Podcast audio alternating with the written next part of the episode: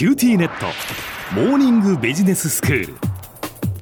今日の講師はグロービス経営大学院の広瀬聡先生です。よろしくお願いします。こんにちは。よろしくお願いします。先生今日はどういうお話でしょうか？はい。これから4回にわたって私が実際に経験をしましたアメリカからこうトップが降臨してくるその時にどういうことが起きたのかどういう学びがあったのかっていうことを少し皆さんに共有させていただきたいと思います。はい、アメリカからトップが降臨してくる。はい。ええ、実は私があの常務執行役員をさせていただいていた会社がアメリカからこう有名な経営者を業界における有名な人をトップとしてこう送り込んできたんですね、えええー、株主が送り込んできたっていうそういうことなんですが、はい、当時日本でも決して小さくない会社売上1000億円以上の会社だったんですけれどもあの、その方も実はご自身数千億以上の会社をですね、何回もトップをやってこられている方でしたし、非常にちょっと興味深いのは、こう彼は若い人は大変こう貧しい家庭環境に苦しんでいたんですが、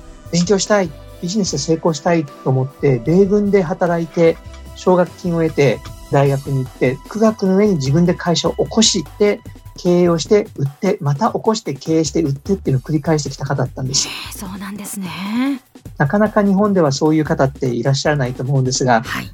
この方が最初ですね、社員に初めて挨拶するとき、そんな特別なことを言わなかったんですけれどもね、でも面白いこといくつか言ってたんです。まず最初にですね、普通日本のこう、ね、トップであれば、もうこれまでの前任者を褒めたたえた上で、こう、歴史を褒めたたえた上で、この延長線上で行きますっていうふうに言うわけですが、この方はちょっと違ったんです。はい、最初に言ったのは、わからないとき、苦しいときは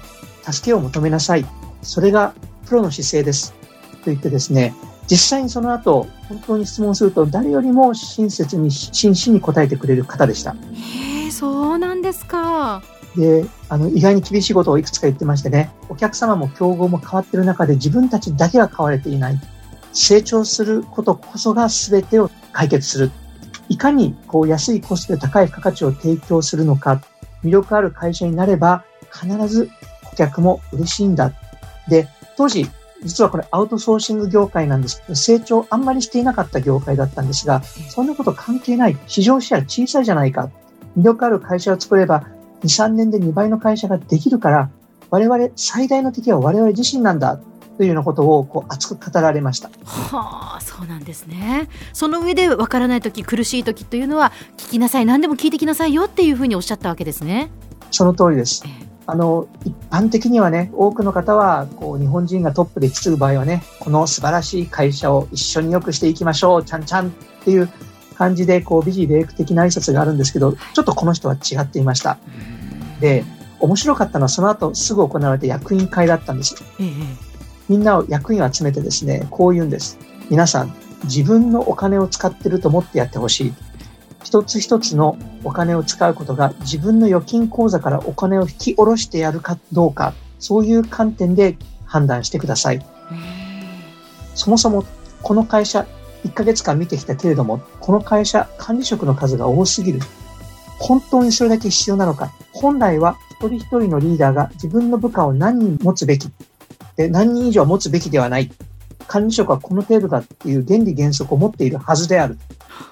今自分の部下全員を見て、この人たちに1時間お給料いくら払ってるのかっていうことを考えてほしい。それを考えたときに、本当にその方々が価値を出すようなお仕事ができているかどうかっていうことを考えてほしい。当然ながら、こうね、管理職にお給料を払うわけですけれども、それがいい悪いではなく、それに応じた価値が出せているかっていうことをちゃんと考えてほしい。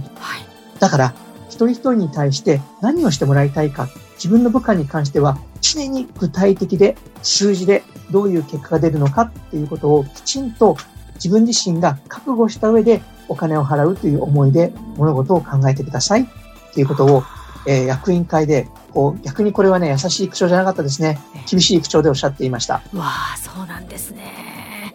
これはもうあの役員会に出ていたら本当にこうドキッとする、えー、こう身につまされる思いがするというかそういう言葉ですよね。あの、正直私自身も自分の部下に一人一人いくらお支払いしていて、で、その結果としてどれぐらいの価値をそれぞれの方が出しているのかっていう観点では見ていませんでしたね。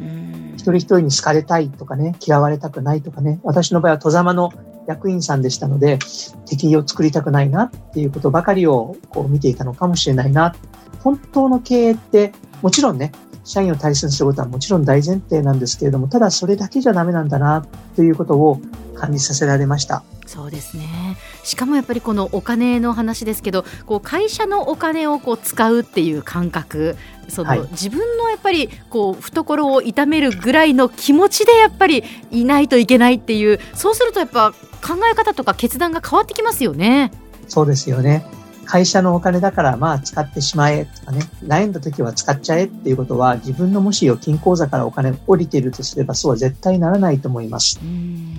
まあそういったことから今日のまとめをさせていただこうと思うんですけれどもね、あの、経営とは何かということをもう一回考えた方がいいのかもしれません。そして人はおそらくこうね、心配なものから目を背けてしまうというか自分のいい方いい方に考えてしまいます。で、あの、現実ということ、お金をちゃんとお支払いして頑張っていただいているということを踏まえた上で、しっかりと、こう、自分は仕事をしてもらっている、そのしてもらっている結果として、結果で返さなければならないということをしっかりと考えなければならない。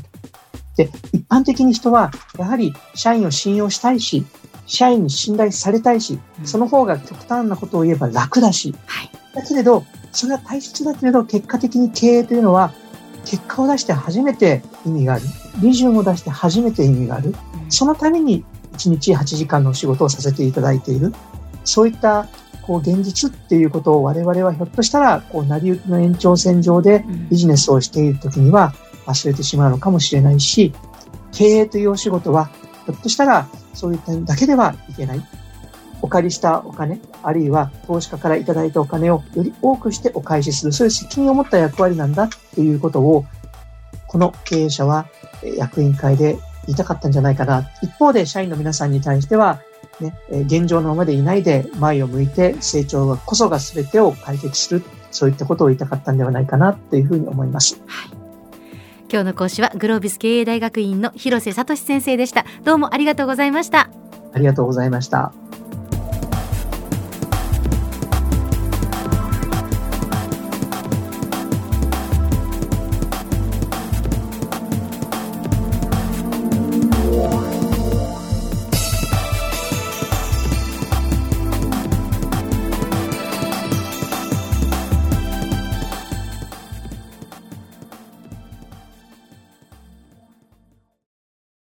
QTnet。お乗り換えのご案内です。毎月のスマホ代が高いと思われているお客様 QT モバイルにお乗り換えください。あなた乗り換えるわよ。お父さん早く。乗り換えるなら今格安スマホの QT モバイル